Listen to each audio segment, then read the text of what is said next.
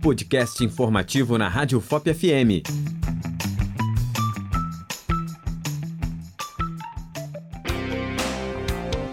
A escola é a primeira instituição do Estado com que temos contato.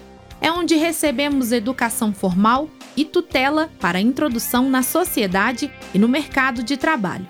A Constituição Federal vê a educação como direito de todo cidadão brasileiro, sendo responsabilidade do governo e da comunidade.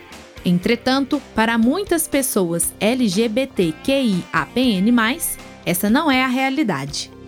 Muitas vezes, mas felizmente cada vez menos, relatos de pessoas da comunidade contam a primeira violência diretamente no âmbito familiar.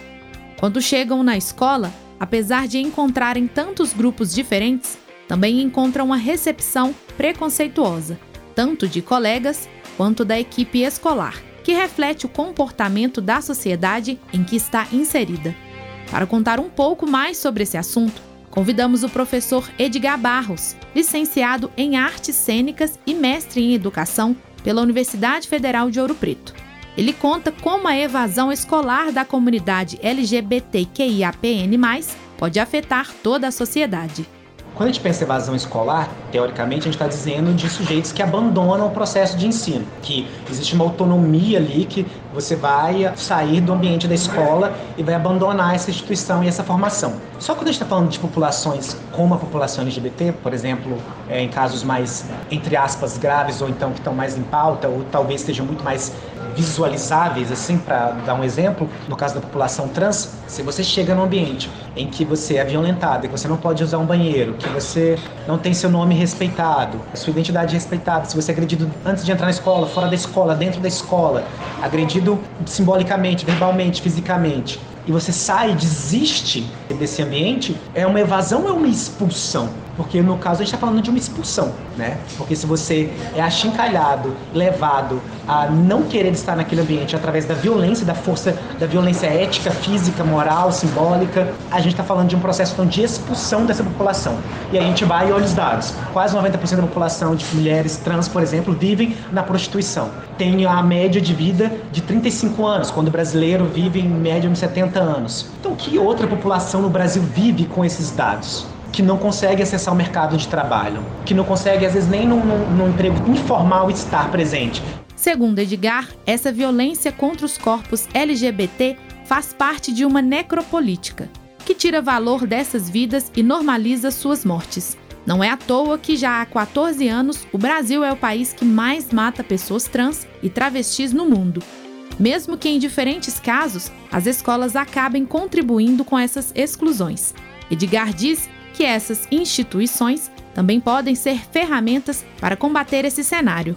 Fica difícil às vezes você dizer é, a escola deve fazer isso e praticar isso, porque às vezes o que os professores estão procurando são exatamente isso, né? Essa cartilha que diga, professor, faça assim, assim, assado na sala de aula. Mas não tem como. O professor sempre vai ter que se basear nesses materiais, isso em qualquer assunto, né, dentro da escola, para reformular isso a partir da lógica da sua própria turma, da própria dinâmica da sua escola, da sua própria formação também enquanto professor, da sua ética enquanto professor e vai recontextualizar esses saberes, né, e essas práticas educativas. Quando a gente pensa em enfrentamento LGBTQIA mais fobia dentro da educação, a gente está falando dentro desse contexto, de uma necessidade de uma ressignificação desses conteúdos, dessa prática, então de um olhar muito atento que esse professor tem que ter sobre esses assuntos para poder conseguir transformar esses assuntos, fazer com que esses assuntos cheguem até esses alunos como saber, né, como prática educativa, como elemento de formação intelectual, né, emocional, afetivo, social desses estudantes. No âmbito legal, já há algumas leis que visam a proteção dessas pessoas, como, por exemplo, a garantia do tratamento pelo nome social para as pessoas trans e travestis, mesmo menores de idade. Outro elemento para que esses profissionais consigam efetivar práticas inclusivas é a formação continuada. Muitos profissionais são profissionais antigos que já estão há muito tempo na educação, que não passaram por outros processos de formação depois. Então há essa demanda gigantesca, essa necessidade, essa falta dessa capacitação para que esses profissionais consigam lidar com esses temas. Então, uma formação sobre a questão LGBTQIA, como a gente pode, quais são essas leis, passar toda a base jurídica, como eles podem atuar, fazer oficina, fazer debates. Existem mil possibilidades né, de processos de formação desses profissionais. Não só na questão LGBT, mas na questão da inclusão das pessoas com deficiência, na questão do enfrentamento ao racismo, na questão do enfrentamento ao machismo e práticas machistas dentro da escola. Então a gente tem uma demanda por essas necessidades para suprir essas agendas que, segundo a ONU, são assim um dos grandes passos necessários da nossa geração para que a gente ainda comece a conseguir evoluir, continue evoluindo como sociedade, né? A educação, além de ser um papel da escola, é também de responsabilidade do governo e da sociedade.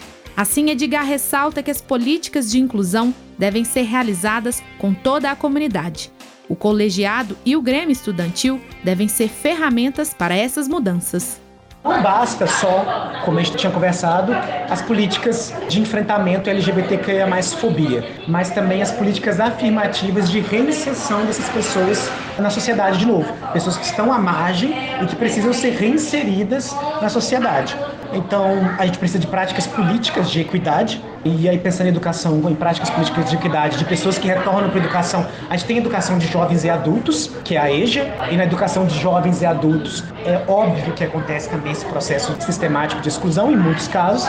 Então a gente tem que cuidar para que a EJA seja um ambiente receptivo à população trans, à população LGBTQIA+, adulta e que está buscando voltar para a sala de aula para ser competitivo no mercado de trabalho, para garantir seus direitos básicos. Então a EJA é um mecanismo que precisa de muita atenção e de uma talvez reformulação da sua estrutura, ou talvez de mais investimento e de capacitação também para receber essa população. Então existe essa necessidade dessas políticas afirmativas e elas são possíveis através dos mecanismos que a gente já tem. A gente está começando a fazer pela primeira vez o recenseamento da população LGBTQIA+. A gente não recenseava, a gente não sabia quem são essas pessoas. É, o IBGE não sabia quem eram essas pessoas, onde elas estavam, quais espaços, qual é a renda é, mínima dessas pessoas. E aí, agora com esses dados que estão começando a ser coletados, a gente conseguir construir, então, visualizar ou pelo menos denunciar é, mais efetivamente a necessidade de criar essas políticas de equidade, né? como o Bolsa Família, como Minha Casa Minha Vida e coisas do tipo.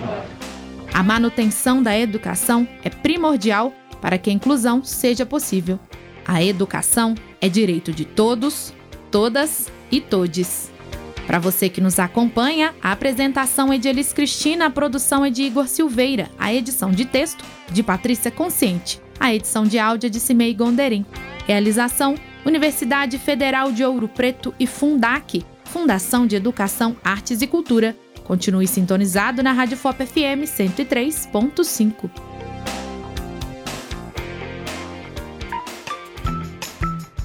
Você ouviu o podcast informativo na Rádio FOP FM.